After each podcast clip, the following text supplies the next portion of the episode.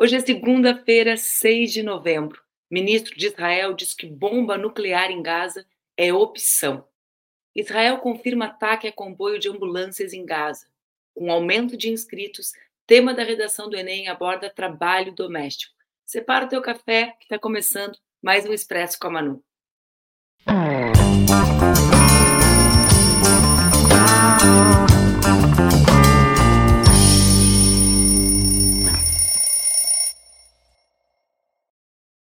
Bom dia, bom dia, bom dia. Está no ar mais um Expresso com a Manu, meu programa que acontece entre segundas e sextas-feiras aqui nas redes do Opera Mundi, com transmissão simultânea nas redes Ninja e também nas minhas redes. O Expresso, já sabe, acontecia às 7h30 da manhã e hoje começa a acontecer às 8 horas da manhã. Esse era um pedido antigo de vários de vocês que acompanham o Expresso. E também a gente observava que chegava mais perto das oito, vocês começavam a entrar.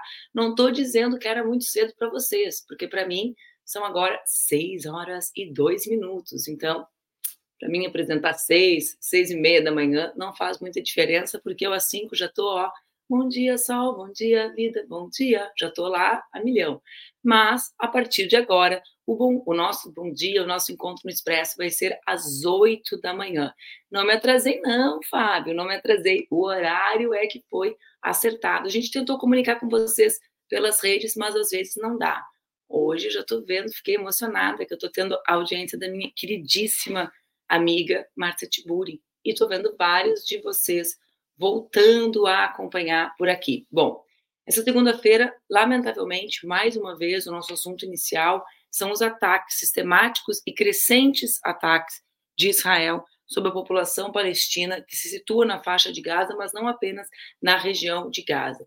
Nesse final de semana, todas nós que lutamos pela paz, que lutamos pelo cessar-fogo imediato nessa região, ficamos, não posso dizer que a gente ficou chocado, porque parece que nada mais surpreende para quem reconhece que o que acontece naquela região é o esforço do governo israelense para dizimar a população palestina. Mas a declaração de um ministro israelense chama muita atenção. O ministro do Patrimônio, e me perdoem se eu errar o nome, Amishei Eliayu, disse em uma entrevista de rádio que não estava totalmente satisfeito com o alcance das retaliações israelenses no território palestino após o ataque do Hamas em 7 de outubro.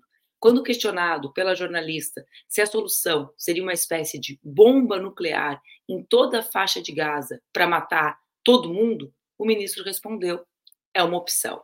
Bom, após a fala, ele foi suspenso pelo primeiro-ministro de Israel. Mas a manifestação dele, na prática, né, expressa aquilo que grande parte da sociedade, de todos, todos os países, já reconhece. O que acontece em Gaza é um verdadeiro genocídio. Aliás, foi lá que em, agora no sábado os ataques de Israel atingiram um comboio de ambulâncias, ou seja, o, o, ministro acaba reconhecendo um esforço e uma tática que já é a tática do governo israelense. Imaginem, um comboio de ambulâncias foi, foi atingido, deixando 15 mortos e 60 feridos. Depois uh, ficam perplexos, né? alguns, quando nós reivindicamos o cessar-fogo imediato e pedimos que parem de exterminar ou que parem de massacrar o povo palestino. Quando ambulâncias são atacadas, né, atingidas, e o governo reconhece, assume com naturalidade, é porque a escalada da, da, da violência, do esforço uh, de, genocídio, de, geno, de genocídio, de exterminar mesmo com o povo palestino, ganhou uma outra dimensão. Após o ataque às ambulâncias, o Egito anunciou a suspensão das saídas dos moradores de Gaza feridos e também dos portadores de, de passaportes estrangeiros pela fronteira de Rafah. No sábado, mais 599 estrangeiros foram autorizados a atravessar a fronteira. Nenhum desses estrangeiros e estrangeiras eram pessoas brasileiras. Segundo Itamaraty, são 34 pessoas que aguardam: 24 brasileiras, 7 palestinas em processo de imigração e 3 parentes próximos. Segundo o ministro de Relações Exteriores, Mauro Vieira, sua contraparte israelense, ou seja, o ministro de Relações Exteriores de Israel, ele Cohen, garantiu que os brasileiros e brasileiras poderão cruzar a passagem de Rafah até a quarta-feira.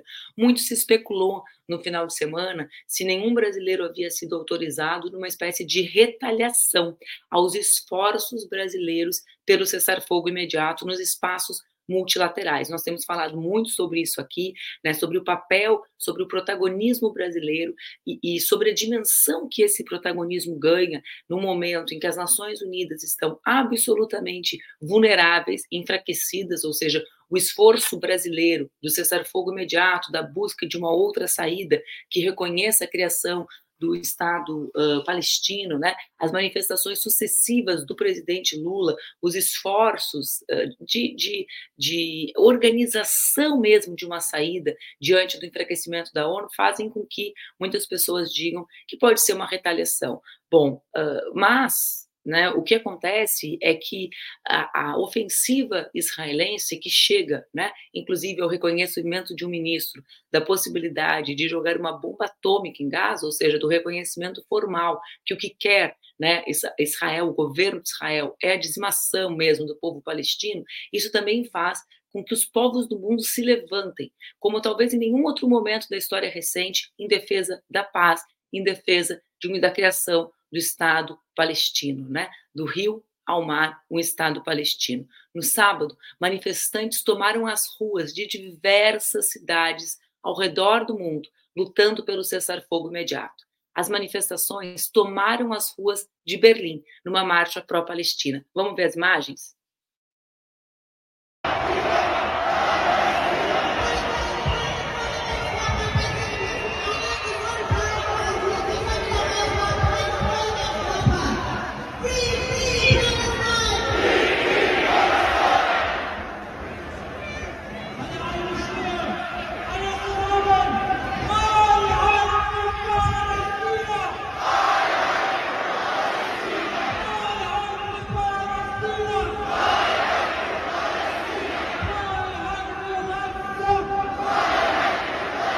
Berlim, São Paulo e diversas outras cidades brasileiras, como foi o caso de Porto Alegre, registraram protestos em defesa da existência do povo palestino. Nós sempre defendemos a criação do Estado palestino. Essas manifestações somam, somam né, duas ideias: a ideia da, da criação de um Estado da existência, da permanência da existência de um povo que está sendo dizimado diante de líderes globais que não conseguem encontrar uma saída. Em Washington, capital dos Estados Unidos, também milhares de manifestantes contra o genocídio estiveram nas ruas. Vamos ver o vídeo de Washington?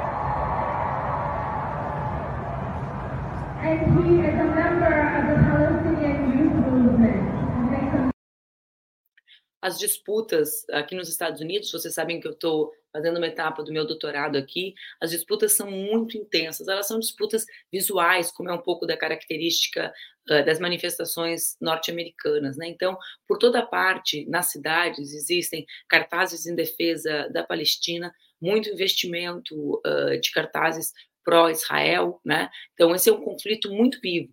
E isso tem impactado bastante na avaliação dos norte-americanos sobre o governo Joe Biden. Por quê? Porque uma parte grande dos norte-americanos se soma ao esforço à defesa do cessar-fogo imediato. A extrema-direita, com as suas táticas que sempre aproveitam, né? Isso a gente precisa atentar. A Márcia está aqui a Márcia tem estudado isso muito antes da, do, da, do mainstream da política, né, das cabeças da política, reconhecerem a existência do avanço da extrema-direita. Mas vejam só, numa espécie de fagocitose, né, numa fagocitose das, dos sentimentos, das justas sensações uh, que o povo sente dos desdobramentos da política, muitas norte-americanas são contra a guerra, por óbvio. Aí o que, que acontece? Uma parte da extrema-direita se posiciona contra a guerra, com outro discurso, que não é o nosso discurso, porque nós sabemos que os republicanos e os democratas, ambos, coordenaram massacres né, e guerras gigantescas. Mas o que eles dizem? Os Estados Unidos não têm dinheiro para cuidar da democracia, né? Porque o discurso americano sempre foi que uma parte das guerras era para garantir a democracia em outros lugares, né, gente?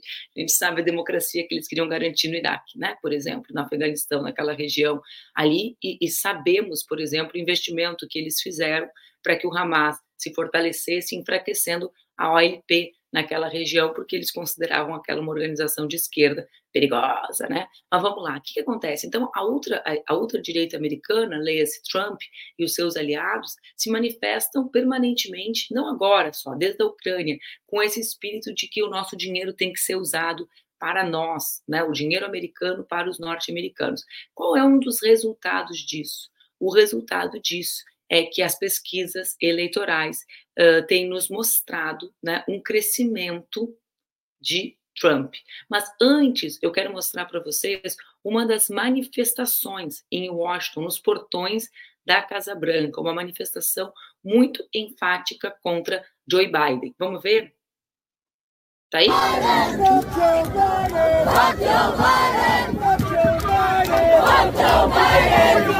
Biden! Agora veja o essa manifestação, que era uma manifestação em defesa da Palestina, acaba com cadê o, a, a manifestação uh, final? Depois disso, lá a gente tem o um vídeo das imagens uh, da porta da Casa Branca manchadas de sangue, né? essa semana também, nos shows do Roger Waters em. Eu sei que em Porto Alegre isso aconteceu, me desculpa, em Porto Alegre sempre entra na pauta, né, gente? Depois fazem piada com bairrismo de gaúcho, mas é porque eu vi as imagens do show dele de lá. Uh, também uh, de Biden como criminoso de guerra, né? Ou seja, uh, a denúncia do apoio de Biden às, e do veto, né? Porque o papel que o Biden joga nesse momento como principal aliado de Israel é o papel, o papel de inimigo da paz do mundo, inimigo do cessar-fogo imediato. Então, o impacto disso é um impacto bastante relevante. E o que pode acontecer é que isso pode resultar na derrota, na sua derrota eleitoral. O problema é que né, o sistema eleitoral norte-americano é um sistema que funciona a partir de dois polos que buscam organizar a política. E ontem houve um anúncio de uma das pesquisas eleitorais aqui, uma pesquisa publicada pelo The New York Times, que é um jornal relevante do país, em que Trump, Biden perderia para Trump em cinco dos chamados estados chaves que o elegeram. Seis são os estados considerados chaves para a eleição de Biden. Hoje, ele perderia em cinco. Quais são esses estados? No Arizona, Trump aparece à frente de Biden com 49% das intenções de voto. Biden tem 44%. Na Georgia, Trump vence 49 a 43. Em Nevada, Trump, aparece com 52, Biden com 41. Em Michigan, Trump está à frente com 48, Biden faz 43. Na Pensilvânia, Trump com 48, Biden com 44. Somente em Wisconsin, eu tenho uma dificuldade para falar o nome desse estado, gente, Biden aparece à frente. Ou seja, dos seis considerados superestados, o Biden aparece à frente somente em Wisconsin, com 47, e Trump com 45. Óbvio, há possibilidade do Trump ser punido até o processo eleitoral? Sim, há. Mas isso também deixa aquela reflexão que nós temos tentado fazer sobre a força, sobre a maneira como a extrema-direita se organiza, né? E como isso, e como essa força não é uma força que tem relação com os parâmetros que nós julgamos, ou com as métricas que nós julgamos razoáveis na política institucional. Né? Vejam, Bolsonaro é inelegível, Bolsonaro uh, fez tudo o que fez, há um conjunto de investigações pelas instituições brasileiras, a vida institucional brasileira volta à sua normalidade, e mesmo assim há uma força, uma densidade eleitoral da extrema-direita que não reduz dos 25%. Essa pesquisa que eu trazia para vocês uh, sobre o crescimento de Donald Trump, né, em contraposição à queda, né, de Joe, Biden, nos, é, ela foi feita pelo The New York Times entre 22 de outubro e 3 de novembro, ou seja, exatamente esse período em que há uma ascensão da luta dos povos do mundo em defesa da paz. Biden, nessa pesquisa, também essa pesquisa também nos indica, perde gradativamente o apoio de categorias que haviam se manifestado claramente a seu favor, como a juventude. Apenas 41% dos eleitores e eleitoras com idades entre 18 e 29 anos decidiram definitiva ou provavelmente votar nele, em comparação com 40% que votariam em Donald Trump. Biden também perdeu o apoio das comunidades hispânicas e da comunidade negra dos Estados Unidos. Os eleitores afro-americanos, que há bastante tempo votam nos democratas e votaram em Biden, registram agora 22% de apoio a Trump nesses estados. Esse patamar jamais foi visto na corrida presidencial para um republicano. As mulheres ainda preferem Biden, mas os homens apoiam Trump por margem duas vezes maior, revertendo a vantagem de gênero que alimentou tantas conquistas dos democratas nos últimos anos. Aqui tem outra questão relevante, né, gente? Nas eleições argentinas, né, tanto agora com a, essa virada do Sérgio Massa e com a, a, a ida do, de Javier Milei numa condição desfavorável, favorável para o segundo turno. Na, na eleição de Lula, tanto na eleição que nós perdemos em 18, né, comigo e com o Haddad, quanto na eleição que Lula vence. E na eleição norte-americana, a gente precisa, né, atentar para quais as parcelas da população que resistem mais fortemente à ofensiva da extrema direita. A gente não pode, quando a gente observa esses processos, esse processo de uh, uma ascensão estável da extrema direita, né, nos países uh, em diversos países, como é o caso do Brasil, como é o caso da Argentina e como é o caso dos Estados Unidos, a gente não pode abstrair as razões pelas quais mulheres, jovens, negras e negros são aqueles que resistem mais aos governos da extrema direita, né? Aí a gente vê os governos e vê quais são os alvos prioritários, ou seja, a ideia de que de que uh, enxergar essas particularidades, é, despolitizar ou, ou uh, tornar uh, relativo à identidade os debates, também nos faz perder né, o olho mais, olhar mais atento a questões tão relevantes como essas. Vejam o seguinte, né, no Brasil, na Argentina e, e aqui nos Estados Unidos, a extrema-direita tem uma vantagem de, significativa da votação entre os homens trabalhadores, em contraposição aos setores mais progressistas, né? Aqui nos Estados Unidos a gente não pode nem uh, dizer dizer isso, né? Se somam às vozes mais que denunciam a extrema direita para tentar colocar nessa contraposição. A pesquisa também traz um outro alerta para os democratas, né, para os democratas do Partido Norte-Americano. Os eleitores e eleitoras em todos os níveis de renda dizem que as políticas econômicas implantadas por Biden em seu primeiro mandato os prejudicaram pessoalmente. Outro fato é que Biden completa 81 anos agora, no final de novembro, e ele é o presidente mais velho né, da história norte-americana. E esse é um problema cada vez mais uh, evidente nas pesquisas para as pessoas entrevistadas. 71% das pessoas entrevistadas apontou na pesquisa que ele é muito velho para ser um presidente eficaz. Bom, nesse sentido, não há critério para desempate, porque Donald Trump tem 77 anos, o que também revela como as nossas instituições, as nossas políticas, aqui sem nenhum etarismo, né, como não acompanham a idade média das populações mundiais. Né? Isso não é um problema, não é uma exclusividade dos Estados Unidos. Os eleitores e eleitoras também preferem Trump a Biden na política de imigração, por 12 pontos percentuais, na segurança nacional, por outros 12 pontos, e na questão Israel-Palestina, por 11 pontos. Embora uma maioria de 58% defenda o aumento da ajuda econômica militar à Ucrânia, alinhados à política de Biden, isso não beneficia o presidente na percepção de quem é o melhor para a política externa americana. Já em relação à segurança nacional, a disparidade de gênero é gigantesca. Os homens preferem Trump, 62% a, a 33, né? E as mulheres preferem Biden, 40, com 47 pontos. Uh, tem uma coisa, uh, ó, a questão mais forte para Biden na pesquisa é qual tema? O aborto.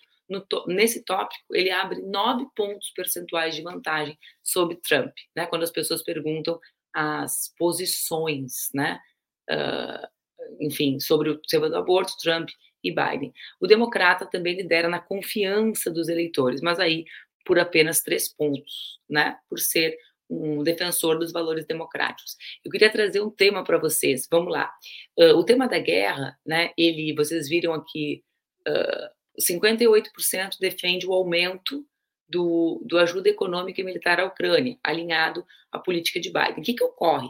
Ocorre que as populações latinas, as mulheres e a juventude são marcadamente as pessoas que organizam as imensas manifestações em defesa da Palestina do fim do genocídio aqui nos Estados Unidos. Então, o que, que acontece? A gente, vocês veem as vozes mais, uh, mais progressistas, né? os judeus pela democracia, as grandes manifestações que, que a comunidade judaica tem organizado em cidades importantes para os democratas, como é o caso de, de, de Washington e de Nova York, as cidades onde, onde, existem as universidades, etc., onde circula, digamos assim, essa certa intelectualidade norte-americana. O que, que acontece? Essa turma não está engajada na campanha de Biden, pelas razões óbvias, pelas razões que se assemelham muitíssimo democratas e republicanos nas políticas de guerra, né?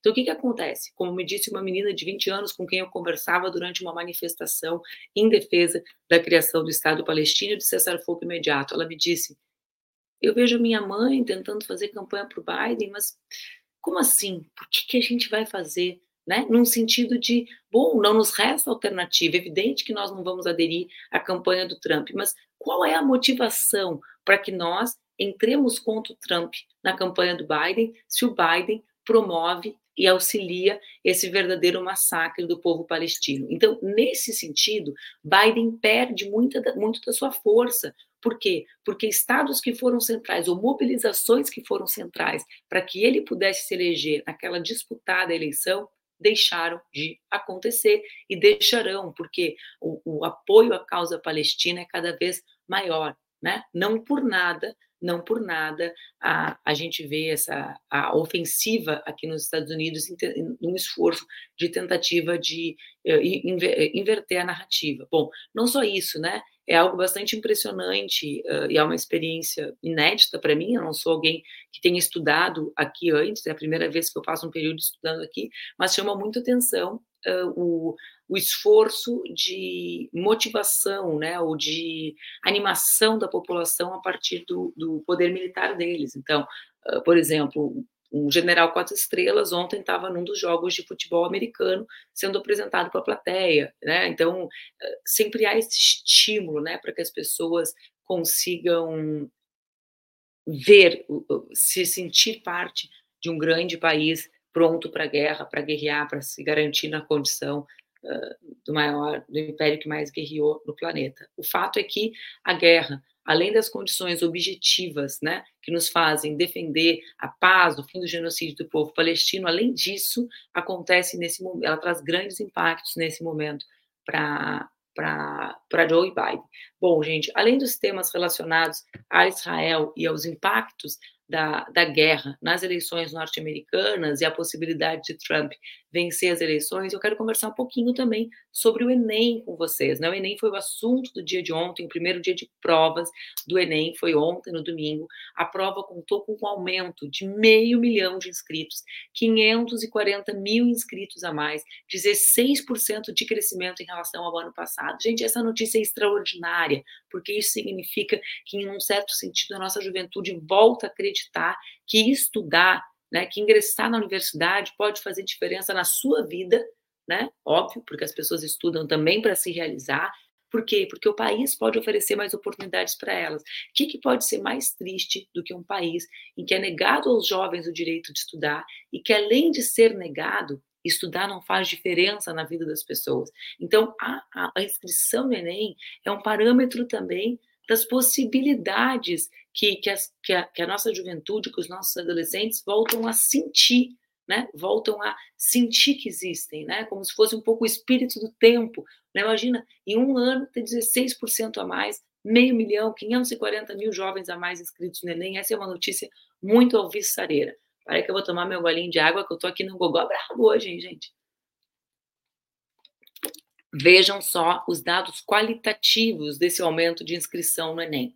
A inscrição das pessoas mais pobres foi a que mais subiu após os recordes negativos do número de candidatos. Dos 540 mil novas inscrições, 453 mil receberam a gratuidade na inscrição. Ou seja, quase a totalidade dessas pessoas que se inscreveram, desses 16%, são pessoas que não pagaram a taxa para se inscrever porque conseguiram comprovar a necessidade né, da carência na inscrição. Outro ponto positivo da prova foi a escolha do tema para a redação. Quem aí também ficou pensando, gente, que podia ter muita gente fiquei pensando, fiquei com pena, sabe? Nossa, fiquei pensando assim, cara, o tema da redação desafios para o enfrentamento da invisibilidade do trabalho de cuidado realizado pela mulher no Brasil. É claro, o tema da redação já abriu muitos, uh, muitas das questões a serem exploradas, né? Porque fala que o trabalho de cuidado é realizado pela mulher. Só essa dica já deve ter feito as pessoas conectarem o que, que é cuidado. Porque se chegar no Congresso Nacional e perguntar assim, gente, você sabe o que, que é economia de cuidados? E der lá, né? Joga para cima, capaz de só as mulheres saberem responder o que, que, é isso por esse nome. Mas eu fiquei muito impressionada, né? Por quê? Porque é o reconhecimento da existência da economia de cuidados ou do trabalho de cuidados como um tema relevante para o país. Então, para mim, o INEP acertou em cheio, um tema atual, um tema moderno, um tema que faz com que a juventude reflita sobre a realidade do Brasil, sobre a realidade da situação da mulher no nosso país, sobre como o mundo do trabalho se, se organiza. Esse assunto, né, a economia dos cuidados, foi objeto de um estudo produzido pelo IPEA, que foi divulgado no início do mês de outubro. Essa é a prova que as mulheres mães iam tirar nota 10, não é, Joyce? Só fiquei pensando, nossa, teve uma menina que me mandou a mensagem, a minha mãe fez a prova, estou emocionada. Então, é um tema que é, é, o tema redação nota 10 para as mulheres, para as mulheres mães. E várias mulheres também me falaram: nossa, tomara que, que, o meu filho tenha ido bem na redação, afinal de contas era só pensar em mim. Mas vamos, vamos à pesquisa do IPEA, que foi divulgada em outubro. De acordo com essa pesquisa, o nome da pesquisa é Gênero é o que importa determinantes do trabalho doméstico não remunerado no Brasil. O simples fato da pessoa ser mulher implica em um acréscimo de 11 horas semanais de trabalho doméstico e cuidados não remunerados. Quando essa mulher tem filhos, aumenta ainda mais o tempo dedicado a múltiplas atividades. Esse estudo de IPEA examinou diversos fatores, como a posição ao longo da vida, a disponibilidade de tempo, os recursos familiares e as normas de gênero, analisando como cada um deles influenciam as desigualdades de gênero no trabalho reprodutivo entre casais brasileiros. Uma das descobertas é que o impacto das crianças pequenas nas responsabilidades reprodutivas das mulheres é o dobro do que esse mesmo fato afeta aos homens, embora esse impacto diminua à medida que as crianças crescem. Outro dado muito interessante é que a presença de filhas mulheres adolescentes aliviam a carga de trabalho das mães, enquanto filhos, homens adolescentes, não apresentam o mesmo efeito positivo nas responsabilidades dos pais. A pesquisa também observa que a presença de outros adultos no domicílio, especialmente se forem mulheres, reduz o trabalho doméstico dos homens. A presença de idosos, ou seja, de pessoas idosas com 80 anos ou mais, também aumenta a carga de trabalho reprodutivo das mulheres, mas não tem efeito significativo sobre os homens. Essa pesquisa, gente, ela é reveladora de muitos temas que a gente sempre trabalha aqui no programa, né? Então, vejam só, eu sei que existe uma consulta pública aberta sobre economia de cuidados no governo federal, mas, sinceramente, não houve consulta pública sobre o PAC, né? Por quê? Porque há um consenso que é necessidade de investimento em infraestrutura. Eu queria mesmo era um PAC dos cuidados. Né? Todo mundo sabe que não existe vagas para crianças de 0 a 3 anos nas creches brasileiras. Né? Então, quantos empregos seriam gerados com investimento em infraestrutura? As crianças pequenas aumentam o volume de trabalho das mulheres porque não existem políticas públicas para acolher essas crianças e garantir que essas mulheres estejam trabalhando e tocando as suas vidas. Diminui a rotina de trabalho, por quê? Porque a partir dos quatro anos, segundo a lei brasileira, é obrigatória a oferta de vagas na educação infantil. Assim como aumenta o trabalho com os idosos, por quê? Porque essas mulheres assumem as responsabilidades. O censo que saiu nos últimos dias nos mostra o que, gente? nos mostra que a população brasileira envelhece. Então, nós não resolvemos o problema dos zero aos três anos, né? O problema, quando eu chamo o problema, é da, da, realização de políticas públicas que garantam que essas crianças sejam cuidadas para que as suas mães possam trabalhar. E nós estamos recebendo um segundo desafio, que é do envelhecimento da população. Então, sinceramente, né, essas redações do Enem, para elas serem nota máxima, né, para elas receberem nota mil, elas precisam tocar nesses temas, né, nos temas relacionados à dificuldade de fazer com que o Estado brasileiro reconheça a centralidade das políticas públicas de cuidados para que o mundo do trabalho se organize. É que Vejam só, né? É, para quem quer debater a questão do mundo do trabalho, como eu entendo ser a centralidade, né? Para quem pretende transformar ou luta para transformar o Brasil, precisa falar sobre o trabalho que organiza o trabalho. Né? O que organiza o mundo do trabalho é o trabalho reprodutivo, é o trabalho dos cuidados, é a comida na mesa, é o uniforme limpo, é a criança na escola, né? É a possibilidade, é o da porta para dentro aquilo que acontece da porta para dentro da casa, ir no supermercado, comprar o arroz, cozinhar o feijão, fazer, fazer a tabelinha com o custo do arroz, do feijão, né? Botar a roupa na máquina ou lavar a mão, a roupa, né? É, tudo isso é o que permite que o mundo do trabalho produtivo aconteça, né? Então todas as nossas lutas uh, de jornada de trabalho, né? Todas as nossas lutas de salário igual, né? Entre mulheres e homens, elas falam sobre um trabalho, né? que só se realiza quando um outro trabalho gratuito é desenvolvido pelas mulheres. E é por isso que, para mim, é motivo de celebração o fato do Enem ter trazido esse tema, e eu espero que a nossa juventude tenha tido elementos críticos para escrever as suas redações, os elementos críticos que ainda faltam a maior parte do universo da política no nosso país.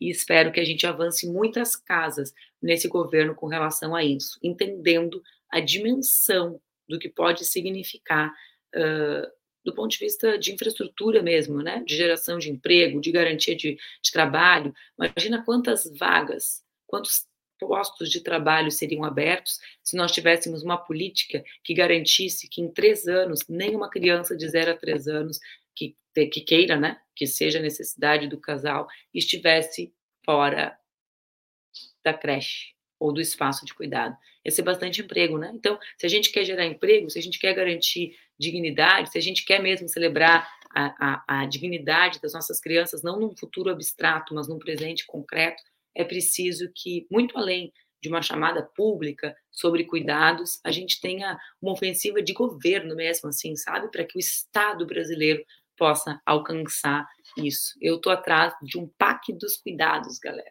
Vamos botar mais dinheiro em gente do que a gente coloca em estrada, né?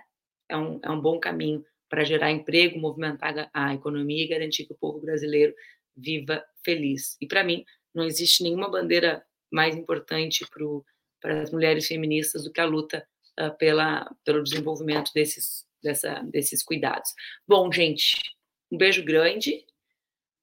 Ah a Alcilene está dizendo aqui, eu ia terminar o programa, Alcilene, mas eu vou falar sobre isso. Uh, Alcilene, existem muitos formatos, né? Tu diz aqui, eu discordo, as crianças têm que estar com os pais e com as mães. Alcilene, a gente vive num país com muita desigualdade. Na Noruega, esse período é estendido, mas eu não vivo na Noruega, né? Eu luto para que o Brasil seja um país em que as crianças tenham, tenham dignidade. No nosso país, um país em que a maior parte das mulheres, ou uma grande parte das mulheres, cria filhos sozinhos, né? Dizer que as crianças precisam ficar aos três anos, até os três anos com a mãe, como mostram muitos estudos, né? Uh, sobre desenvolvimento infantil, de afirmar isso sem dar alternativa para elas, muitas vezes é dizer que essas mães não vão trabalhar e essas crianças não vão ter o que comer. Então a gente precisa ter os pés, cabeça nas nuvens e pés, pés no chão. Viu? O que, que eu quero dizer com cabeças nas nuvens? Sonhar alto, projetar alto, saber para onde a gente quer caminhar, mas se a gente não assenta os pés no chão, a gente fica que nem balão, né? não sabendo para onde ir. A gente tem que, para ir até as nuvens, tem que ter um, um caminho longo. E as crianças precisam comer. Como me disse uma vez o professor César Victora, que é uma das maiores autoridades em amamentação, ou a maior autoridade sobre amamentação do mundo, as pessoas gostam de falar das crianças, mas não gostam de falar que as crianças não se cuidam sozinhas. Né? Quem cuida dessas crianças são as mulheres. E é aí que encontra-se o grande problema uh, e o grande desafio para a gente materializar um conjunto de políticas públicas.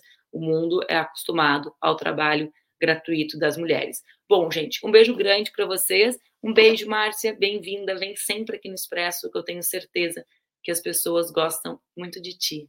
Um beijo grande, pessoal. Você já sabe, o nosso Expresso agora acontece às 8 horas da manhã. Não pensem vocês que eu me atrasei, porque eu continuo aqui, ó, 6 horas da manhã que eu entro no ar dando bom dia para vocês. Uma boa semana, fiquem bem e até amanhã às 8 horas.